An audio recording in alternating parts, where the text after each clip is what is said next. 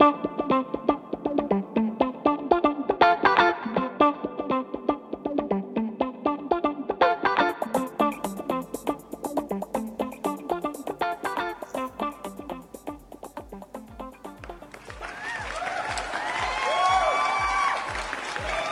hola, hola, bienvenidos una vez más a The Drag Review.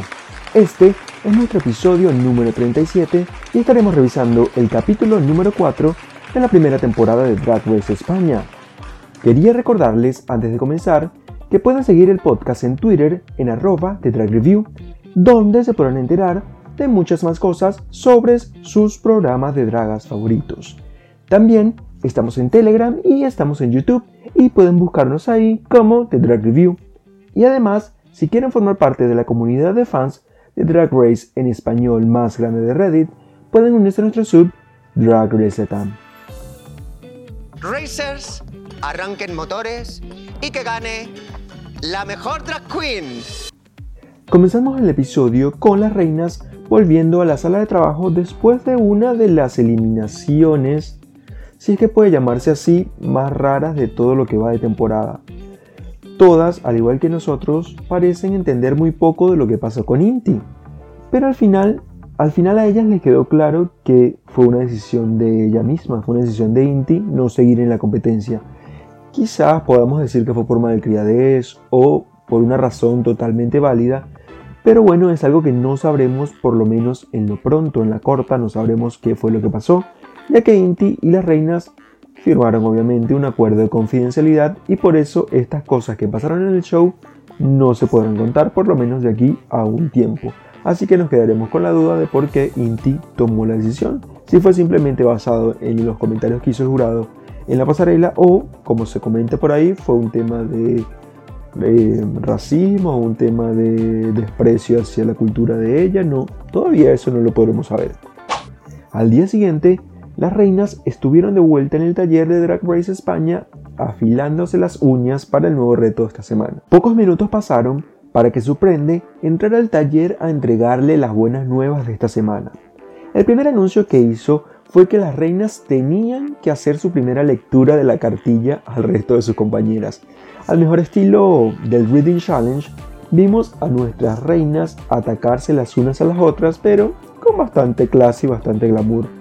Me pareció que todas, todas, todas habían hecho lo mejor que pudieron para lograr dar risa en este mini reto, que al final es lo que importa, al final lo que, lo que vale para este mini reto es que los reads, las lecturas que hagan de las otras reinas, sean lecturas chistosas.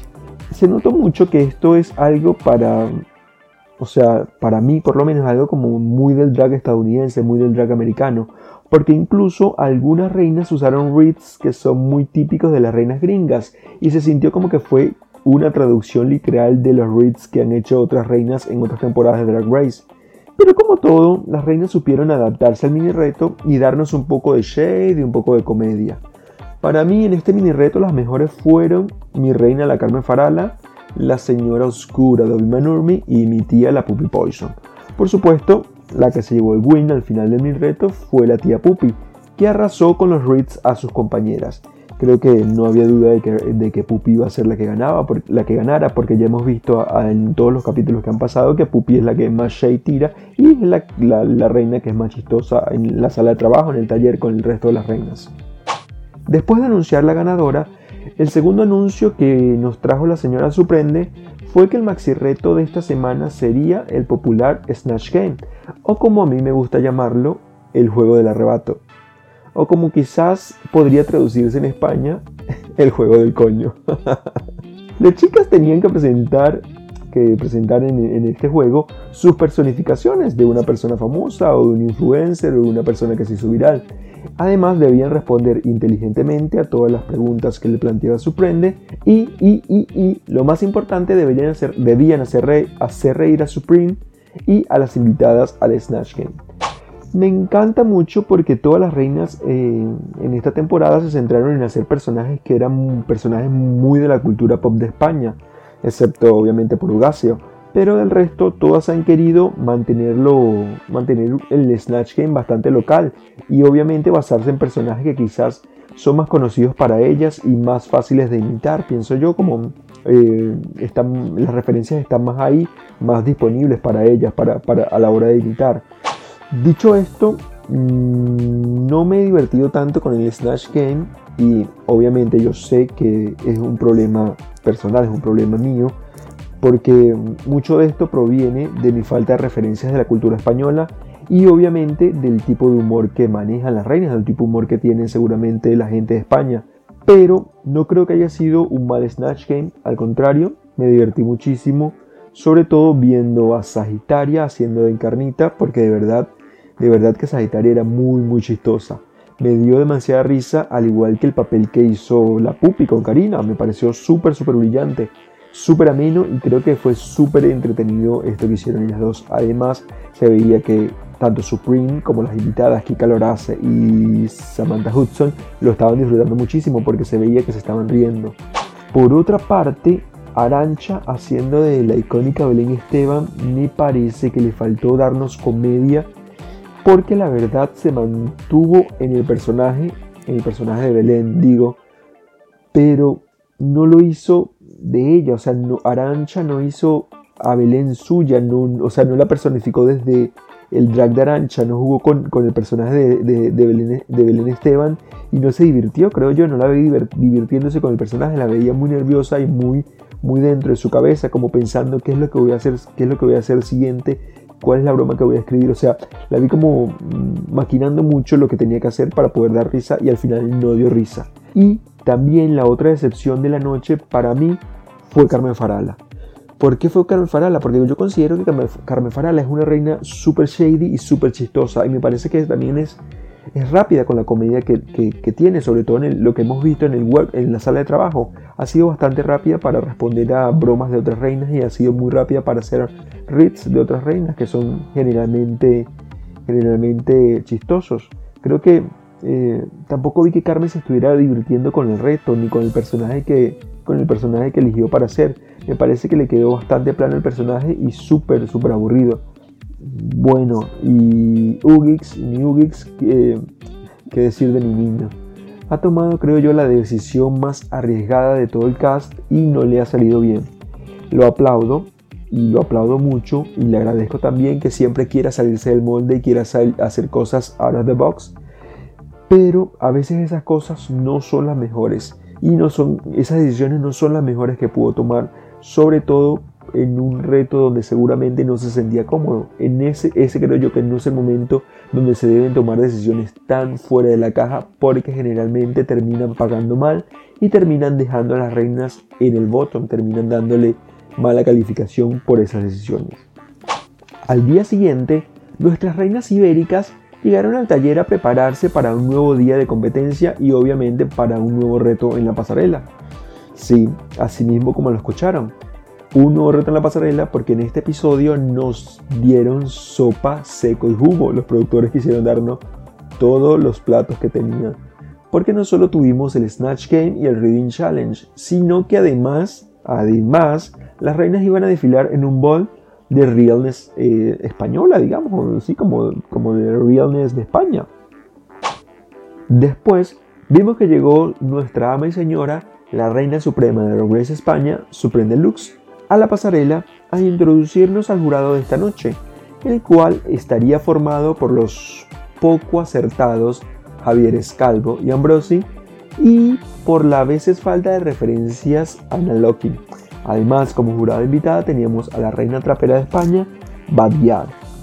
Una vez presentado al jurado, Suprende anunció la primera categoría del bol, la cual fue Johnny de Barrio, o más o menos como una especie de look de malandra, así como, como tipo una persona plancha, una persona tuki, no sé, no sé cómo, cómo lo adaptaría, pero más o menos es como trashy chic, más o menos así lo definiría. La primera en desfilar en esta categoría fue Carmen Farala con un look de Shoni actual que para mí le quedaba muy lindo, sobre todo por el personaje que armó, la que armó Carmen. Me parece que se veía súper divertido el personaje que tenía con este look, me gustó bastante y se veía muy linda.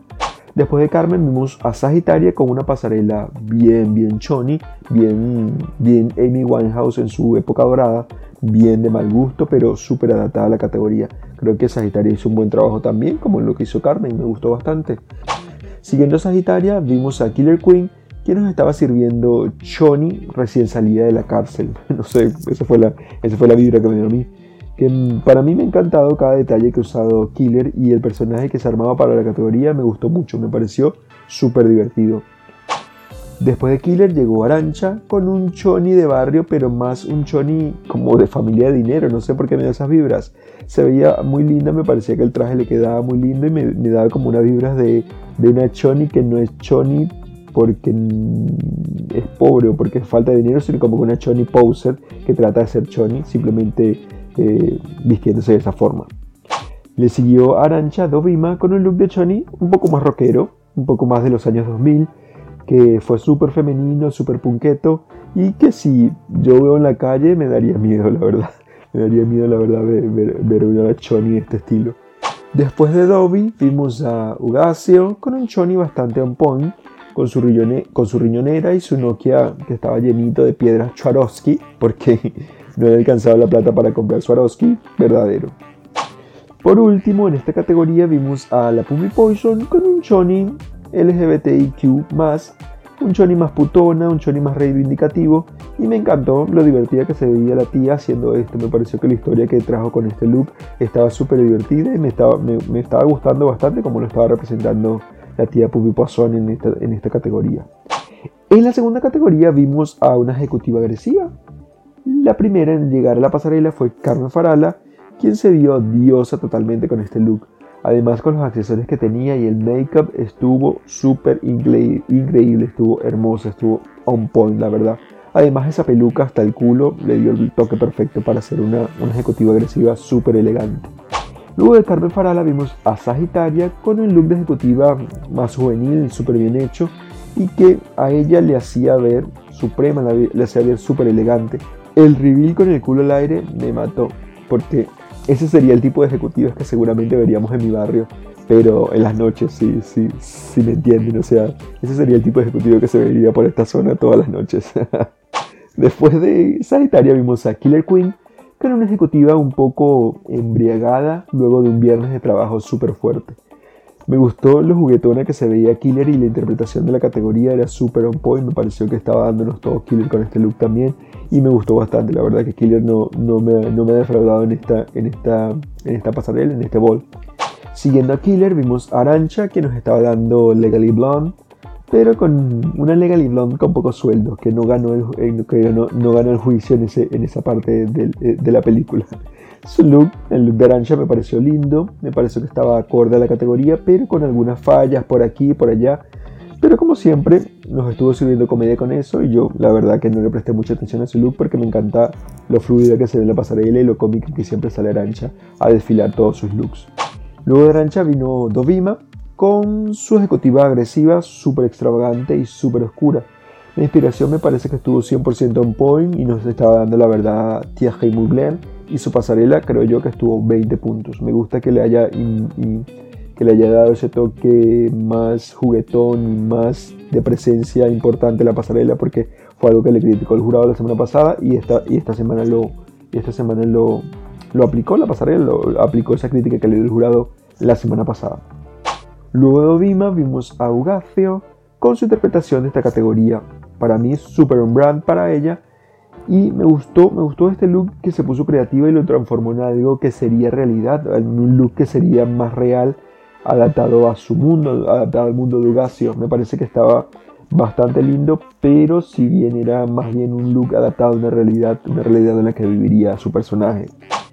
Después de Ugacio vimos a la Puppy Poison con una ejecutiva, pero una ejecutiva como de una casa de sexo, una ejecutiva de un prostíbulo se veía rica, se veía poderosa, me gustó, me gustó que nos dio una nueva imagen en cada una de las categorías y me gustó que esa imagen no era una imagen que ya hayamos visto de ella, me gustó que representó un personaje totalmente nuevo en cada una de las categorías y fue algo que no hemos visto de la Pupi hasta ahora en el programa.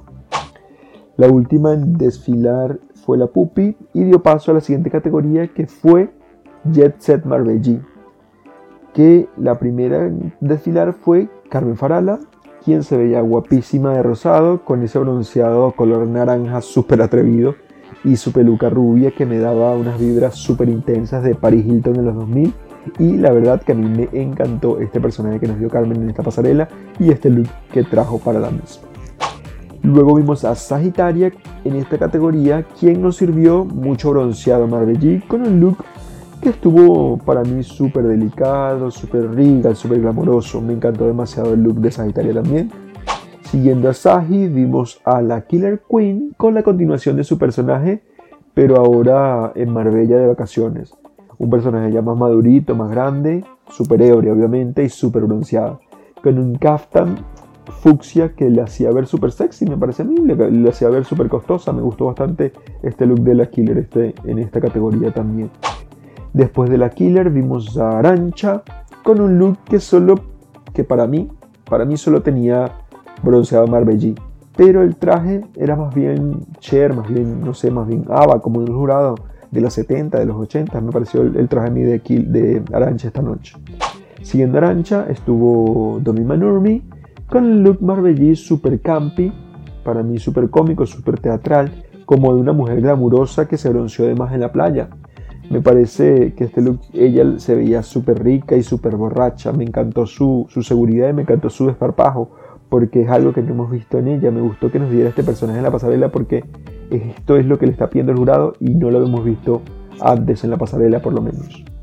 Luego vino Ugacio con el look Marbellí muy choices. Me parece que es muy muy choices.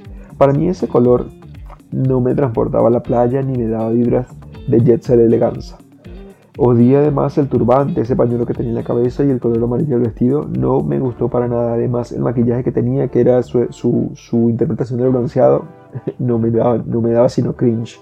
No me gustó, la verdad, no me gustó.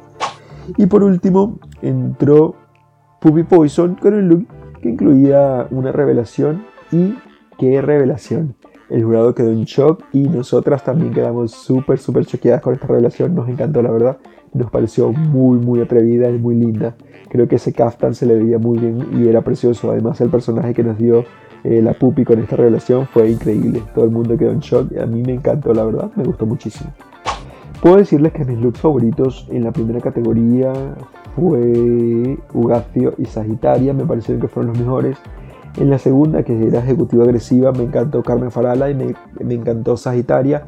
Y en la tercera categoría, para mí ganaron Carmen y la Puppy Poison. Me, ganaron y me encantaron esos looks, me parecieron súper, súper on point para la categoría. Y en el bottom de los looks, creo que en todas las categorías pongo Arancha y en los últimos dos looks pongo Augacio, que fueron los que menos me gustaron en cada categoría.